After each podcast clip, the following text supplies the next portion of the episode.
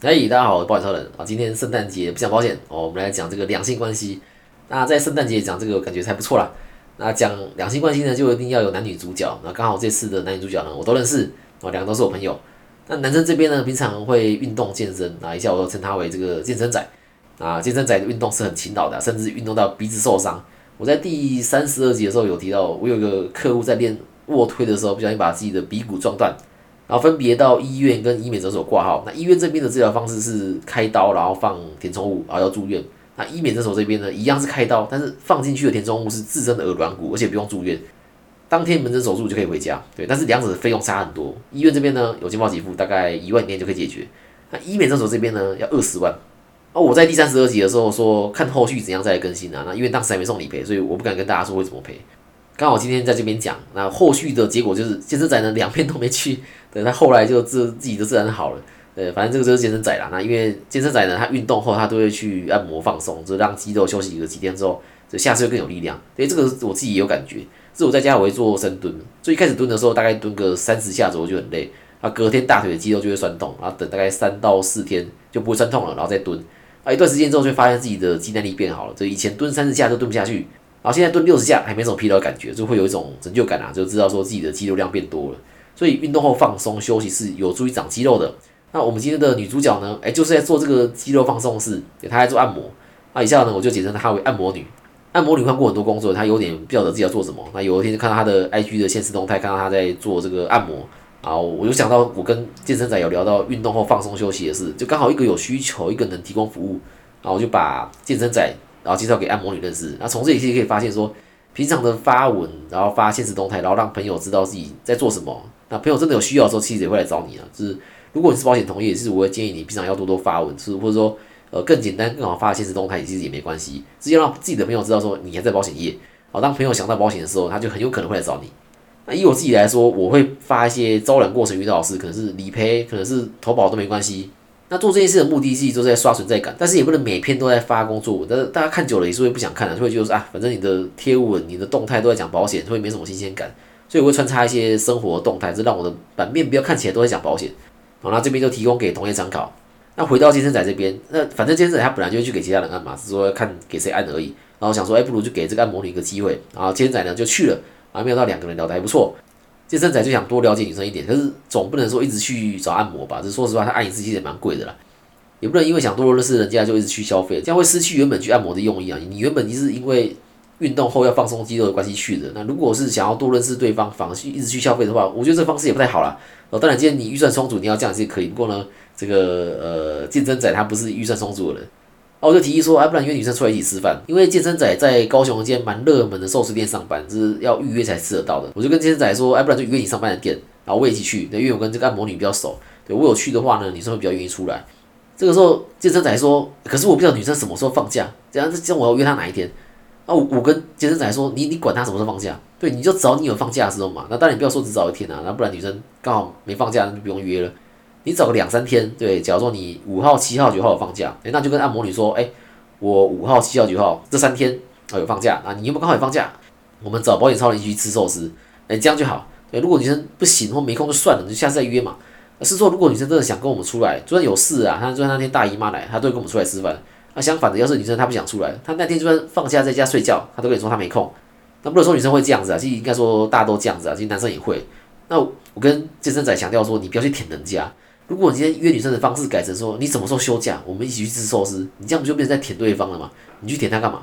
如果女生真的说了她可以的时间，但是你刚好上班的话呢，你难不成要男生为了跟这个女生出去来请假？那这样两边就不是在一个。对等的关系嘛，就明显是这个健身仔在捧这个按摩女。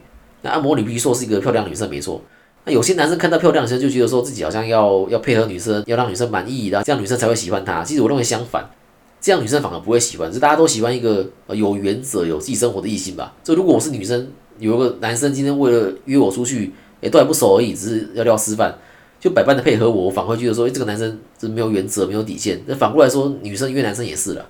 那像按摩女这样漂亮的女生，其实已经不晓得被舔过多少次了。那健身仔这样舔她，为了要跟她一起出来，然后还要找一个女生可以的时间，这样真的没有比较好。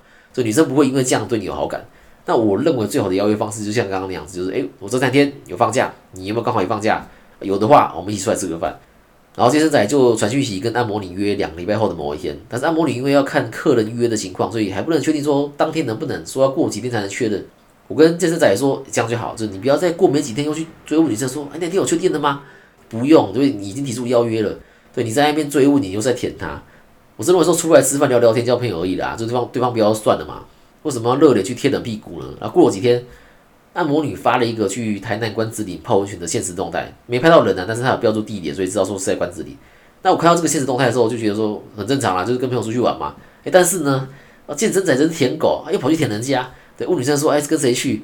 我靠，你妈，你管人家跟谁去？你这样问了，不就让女生知道说你你会在意她吗？就是我我是不排斥表明心意的，但是前提是要在知道对方也对我也有好感的情况下，也不敢说对我有意思，但是起码要有好感。那这个时候去稍微透露自己的心意，我认为说效果会比较好了。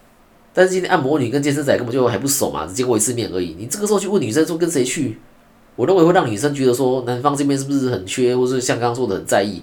女生会认为说，哎，我们都还不熟，对，你怎么就好像喜欢我了这样子？那你喜你喜欢我什么地方？那男生总不能说哦，因为你很漂亮，我喜欢你吧？对，这样不就变痴汉了嘛？哦，我之前有跟一朵有聊过类似的话题啊，一朵就讲几个女网红还是女艺人，我忘了，问我说，哎，漂不漂亮？啊，当然漂亮啊。那那你喜欢吗？我当然喜欢啊。然后然后我就被揍啊，不是啊，我是说。我当然觉得他们很漂亮啊，也很喜欢，但是我不知道我跟他们聊不聊得来。对我跟你说，这个男生哦，哦都喜欢林香这种的啦。对我自己也也蛮喜欢蓝蓝的。对，还有这个啊香槟老婆周子瑜。啊我跟你讲，这个男生都喜欢周子瑜。但是就像刚刚说的嘛，是他们是很漂亮没错，但是我不知道我跟他们聊不聊得来。然后这个时候呢，就被女生追问，要是聊得来呢？我跟你说，你听我狡辩好不好？你听我解释，要认识这些明星，跟他们当朋友，还跟他们聊得来，这个几率啊，比中了透还低啊。啊，不如我们先讨论这个 这个中乐透之后该怎么花钱，对不对？这个还比较可能。好了，我们再继续回到这个按摩女跟健身仔这边。如果我今天是健身仔，然后也对按摩女有意思，然后又看到按摩女发现动虚关之灵，对吧？我的确也会好奇说她是跟谁去的，但是我不会直接问，我会说，哎，关之琳有一间他给很好吃，对，反正去关之琳呢，就是泡温泉跟吃他给这两件事我一起做，对，他会不会做其他事呢？我不晓得。啊，然后反正我就是会说，哎，有间他给很好吃啊，你们几个人去啊？啊，今天他给适合多人一起点菜啊，你们人少的话呢，旁边还有间土鸡城，啊，分量比较少啦，有两个人座位。对我会这样问啊，然后就看女生怎么回，再继续聊下去。只见过一次面的朋友呢，这样聊起就很不错了。你不要急嘛，这个跟跟做保险很像，所以有时候我自己越不在意，哎，客户就越想投保，我也不知道是为什么。啊，如果健身仔能表现的不在意，说不定还比较有可能吸引到按摩女。按摩女被太多男生讨好过了，今天有一个男生不会讨好她，然后跟她聊得来。啊，了解对方之后，觉得这个价值观、感情观啊、家庭背景各方面也不差太多，也说不定反而有机会吸引到女生嘛。那讲到这个，我突然想到这个李永乐老师的影片啊，他有个影片是在讲说什么是爱情，然后怎么谈恋爱才能有效的找到自己的真命天子。那这个影片其实蛮有趣的，李永乐老师用数学的角度来算说，女生要怎么找到好对象，然后也用算的来算说，那男生要什么时候出现在女生面前，就推荐大家去看看。所有需要跟客户端有接触的工作，一定都听过一句话，叫做。这个客户虐我千百遍，我待客户如初恋。那我在录这集的当下，就有客户在虐我。这个客户呢，他想要投保这个双十支啊，我给了他这个全球人寿加台湾人寿的规划啊，电话说明一个小时，然后当面说明两个小时啊，结果呢，哎，他最后没有选全球人寿，他想要中国人寿。那我这边我当然是尊重客户的决定啊，就是我有讲我该讲就好嘛，就是最后的选择选在客户手上。那这个客户呢，也是会上网做功课，哎，我觉得很棒。可是既然是会上网做功课的人，怎么会在？这个全球人寿跟中国人寿之间选择中国人寿呢？啊，前面已经已经花很多时间跟他说明了，这我也充分让他知道两家的差异，就想说，好吧，这个他他想要就给他就好了。那除了一开始给他的建议书以外，我也很贴心的把两家的保障做成保单见证的方式，用图表让他更好了解。那两份建议书加上一份保单见证就有三个档案。那他说他都用手机看，那来回看这三个档案其实不太方便，问我说可不可以把它做成同一张？他想要同时看到三家保险公司的各个险种的保费、保额、理赔内容。然后他说他这样看比较方便，其实我觉得也合理啊，这的确是做成一张会比较方便去阅读。然后就把建议书的内容一项一项的就搬到 Excel，那整理好之后传给他。然后过了一下子，他说他想要把这三家保险公司的保障内容做加总。我说好啊，这这个保单见证里面本来就有总表嘛，对我输入进系统就可以做出来了。啊，可是呢，他不喜欢保单见证里面的格式，他找了一张他觉得做的不错的表格给我，在网网络上找的了。啊，问我说，哎，能不能照这个表格格式啊做一份给他？前面要我整理成同一张，我其实我觉得合理，但现在指定他想要的格式，我认为就太超过了。因为我不是没有做哦，只是我用 Excel 做的跟用保单见证系统做的，他都不喜欢。对他喜欢他在网络上看到的那个表格，对，希望我做一个一样的表格给他。对我说抱歉，这个美工美编不是我专长，这个已经超过我的能力所及。那有的业务为了成交会帮客户接送小孩呀、跑腿啊、买东西啊，我都觉得太超过了。对，客户不会因为这样子跟我投保啦。那就跟我认为说，健身仔不该去舔按摩女一样，那业务也不该去舔客户。那如果这个客户因为我不帮他做他指定的表格，那就不跟我投保的话，那就算了。对他，他去找下一个业务，然后我去找下一个客户，不要浪费彼此的时间嘛。而且亏我前面花这么多时间解释，也没听我这个全球人寿大将军的建议。全球人寿有时实务用金，这个月底开始被砍半呢。对我也没有因为这样就就改卖其他家嘛。好，今天先到这边。那今天圣诞节就祝大家圣诞节快乐。那没有意外的话呢，呃，圣诞节我应该是跟客户签约中度过了。那下礼拜跨年呢，先祝大家新年快乐。那记得下面帮我五星好评加留言。那有保险需求相关问题，也可以大家去找我。或是有什么想对我说的话，可以下面留言。那我在节目最后念出来，拜拜。